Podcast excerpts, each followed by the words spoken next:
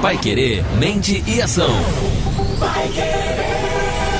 Olá pessoal, sejam muito bem-vindos a todos que acompanham a gente aqui no nosso podcast Pai Querer Mente e Ação, uma versão estendida do nosso bate-papo, sempre em 91,7 na Rádio Pai Querer, aonde você confere todas as quintas-feiras, a partir das três da tarde, esse papo, e é o mesmo horário em que nosso podcast é postado por aqui. Renan Fileto, psicólogo do Pai Querer Mente e Ação, vem tirar dúvidas aqui sobre a psicologia e o episódio de hoje, como nós já anunciamos, é sobre autoestima. Vamos falar sobre autoestima e nós começamos falando, inclusive, já que estamos fazendo, gravando esse podcast na Semana da Mulher, como a publicidade e as conversas na época dessa Semana da Mulher, de presentear a mulher ou de homenagear a mulher, mais precisamente, falam muito e pegam bastante na questão da estética, da beleza e da autoestima feminina. Uma das perguntas foi essa, Renan: a autoestima atinge necessariamente mais as mulheres do que os homens? Então, Brunão, quando a gente fala de autoestima, vamos entender um pouquinho essa palavra, né? Está falando de estima e estimar é um verbo relacionado a dar valor, né? a medir, a ter algum parâmetro sobre isso. A autoestima, então, é o valor que a gente dá para nós mesmos. Quando a gente fala de problema de autoestima ou uma baixa autoestima, ela costuma ser, quando está ligada à estética, algo muito mais comum entre as mulheres por uma questão de padrão estético socialmente cobrado. Quando a gente fala de beleza, a gente está falando de um padrão e quando alguém se sente feio, é sempre em relação a esse padrão estético. Das mulheres é muito mais cobrado uma ideia estética, enquanto dos homens é cobrado uma questão muito mais relacionada a comportamento, de virilidade, a tal da macheza, aquela coisa toda, né?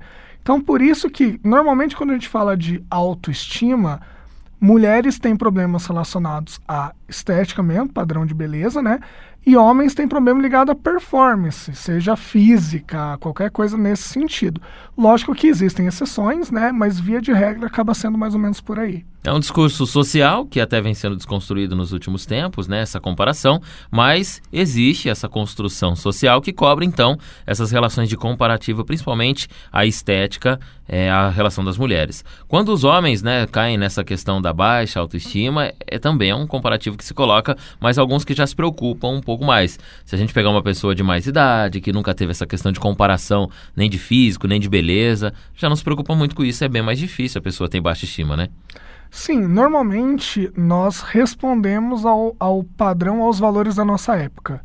Então, assim, uma pessoa, vamos colocar grosso modo aqui, uma pessoa que viveu há 50 anos atrás, ela tinha algumas obrigações ela era cobrada em relação a arrumar trabalho, prover a família, aquela é o que coisa tinha na toda. época. Exatamente, é o que era cobrado da época. Existia um padrão estético já naquela época? Existia.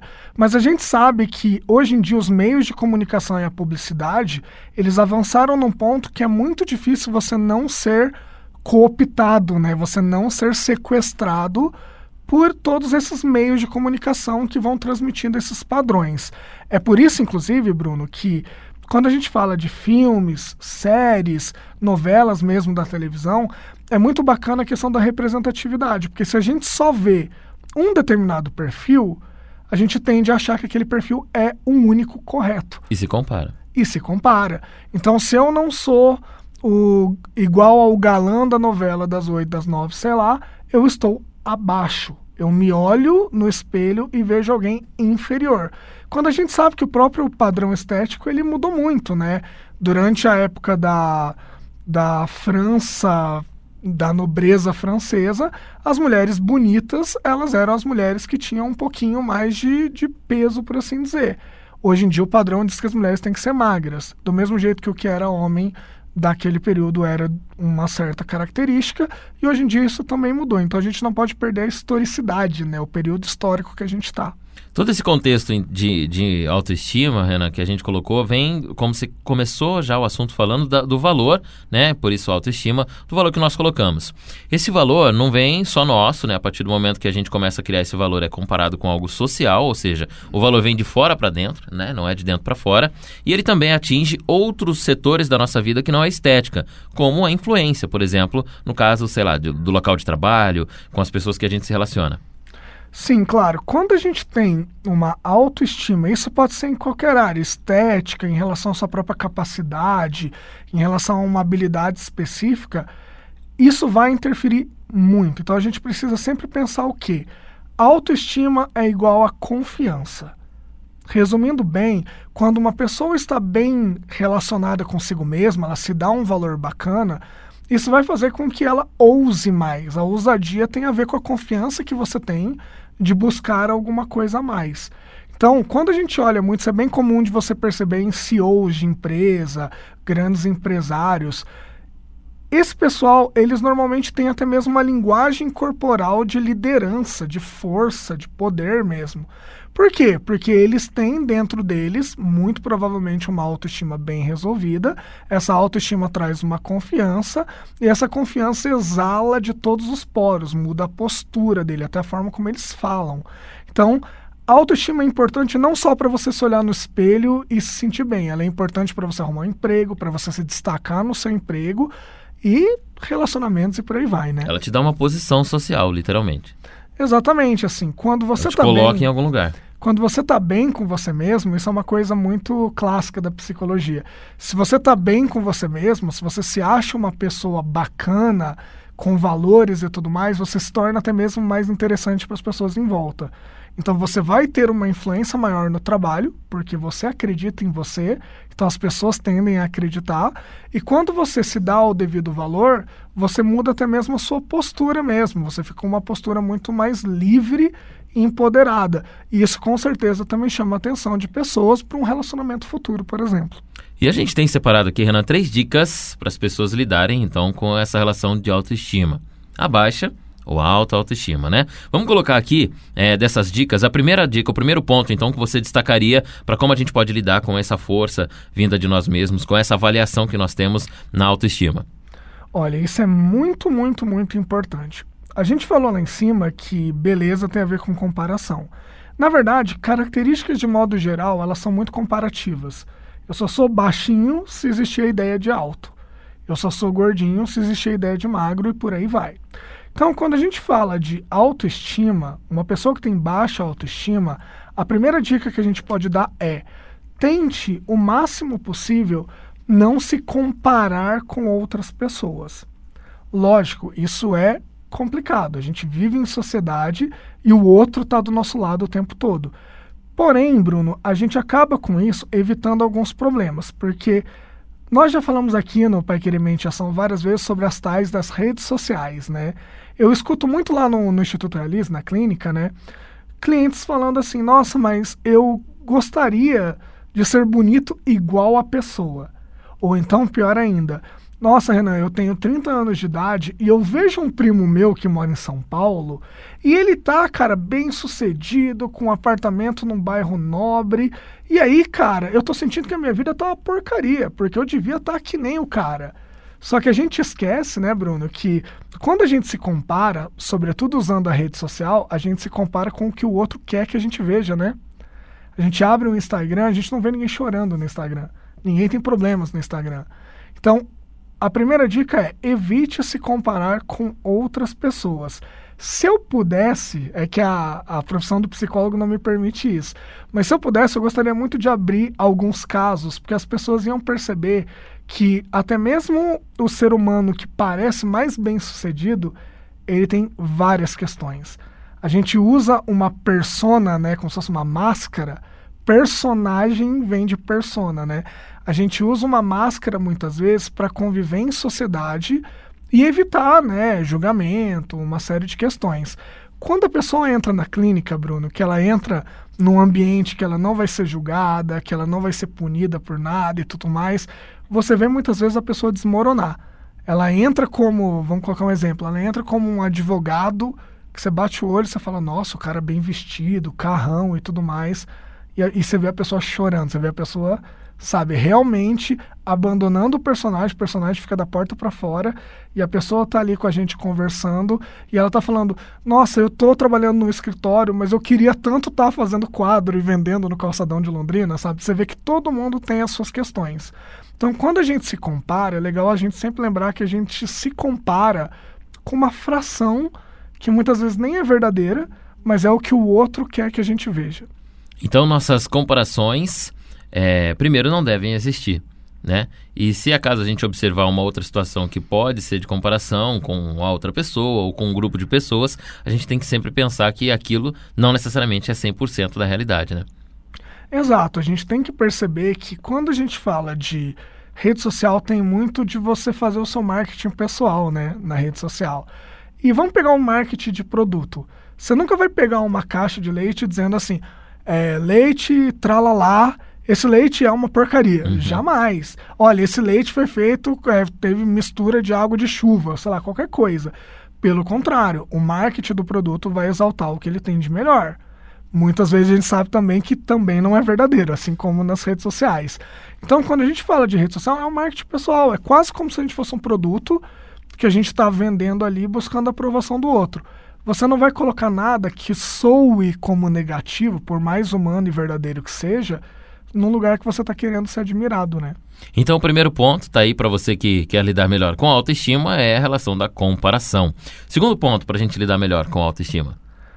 A gente falou de não se comparar com os outros, né? Mas aí a pessoa vai falar assim: não, mas aí eu não vou ter um parâmetro. Como é que eu sei se eu estou indo bem na minha vida se eu não tiver esse parâmetro?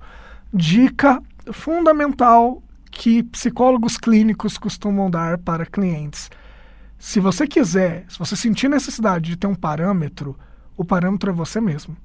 Então, olhe para você. Se compare, se é para comparar com alguma coisa, compare com você mesmo. Em que sentido, Bruno? Hoje eu estou sentindo que eu tenho dificuldades porque eu não sei determinada coisa. Amanhã eu quero estar mais próximo de saber essa coisa. A gente sempre fala, gente, vamos aprender uma coisa por dia, uma coisa por semana, dependendo da vida corrida, né? Vamos aprender uma coisa por semana. Vamos chegar no final do mês, Bruno, e vamos olhar para a primeira semana e falar, não, beleza, eu estou melhor do que eu estava.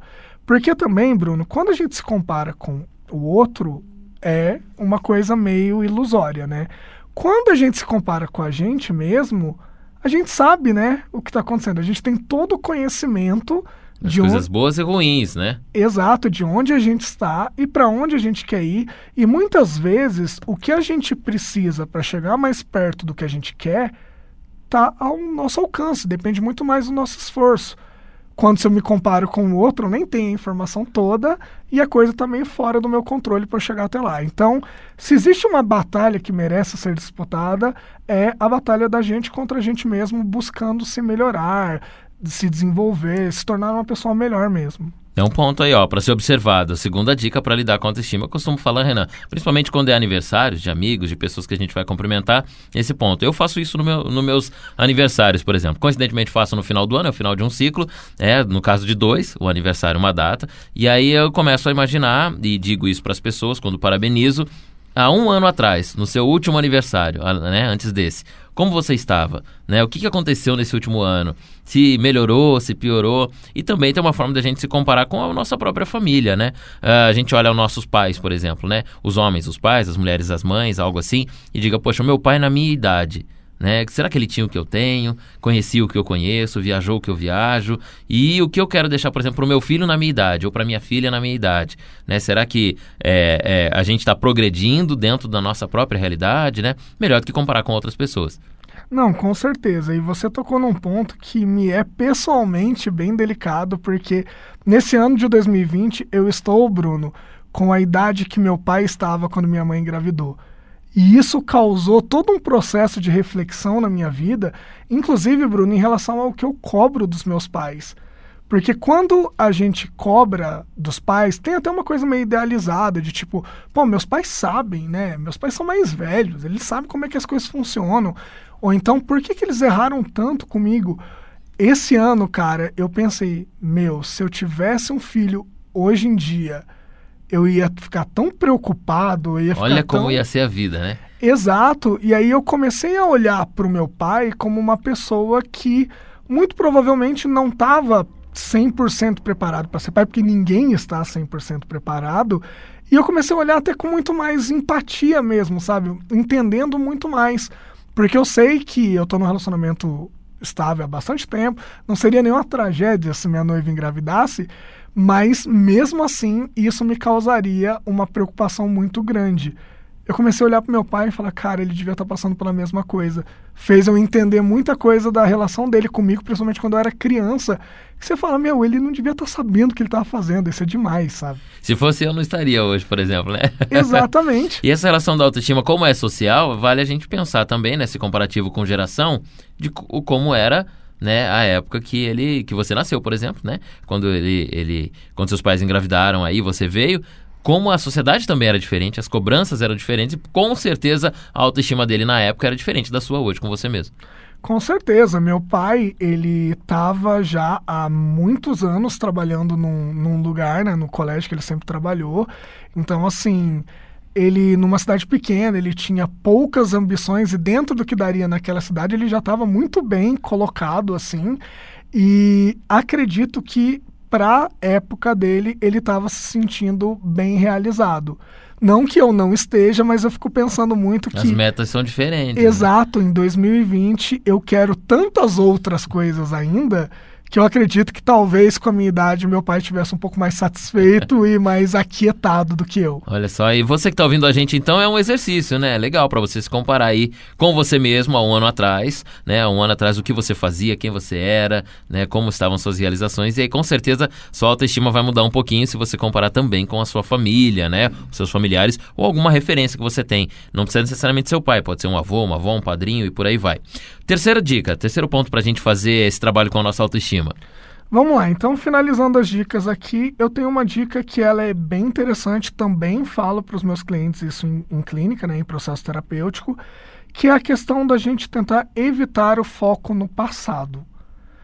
Obviamente, como eu sempre falo, nós somos fruto da nossa história, do que aconteceu com a gente. Porém, ser fruto de alguma coisa não é sinônimo de ser refém de alguma coisa claramente a pessoa que eu sou se deve em muito ao que aconteceu. Só que quando eu percebo que o passado passou, literalmente, o nome não é à toa, né? A gente consegue perceber que muito de quem a gente é depende de quem a gente quer ser. Depende do que a gente consegue fazer para chegar mais próximo de quem a gente quer ser. Então eu sempre falo muito para um cliente meu, né, para clientes meus em específico, que quando você não tem noção do quanto o passado te cria, você acaba sendo refém dele. A partir do momento que você entende, ok, o passado fez eu chegar até aqui, mas a direção que eu vou pegar daqui em diante depende de mim, você se liberta dessas amarras. O passado continua ali, ele nunca vai ser apagado, mas ele diminui muito o poder que ele tem sobre a gente. Então, assim, a gente pode fazer isso sozinho, é uma coisa que dá pra gente fazer muito, muito de forma muito bacana, mas em terapia também é muito do que a gente faz, é entender o passado para não ser refém dele. E tem uma frase de motivação que diz bem assim também, né? Um comparativo. Não importa de onde você veio, o que importa é para onde você vai, né? Não importa o que aconteceu até aqui, mas o que você vai construir daqui para frente. É, porque assim, Bruno, quando a gente olha, principalmente quando a gente é mais novo, né? A gente acaba, quando criança, estando numa condição muito passiva, né? Até por uma falta de poder de fazer as coisas, porque você é criança, afinal, né? Então, assim, quando a gente olha para trás, a gente sabe que a gente tinha muito pouco poder quando a gente era criança de mudar algumas coisas, né? Mas a gente não tem poder, não tinha poder em relação ao que a vida ia fazer com a gente, a gente chegou até aqui, mas a partir de agora a ideia é: eu não consigo controlar o que a vida vai fazer comigo, eu consigo controlar o que eu vou fazer com o que a vida vai fazer de mim.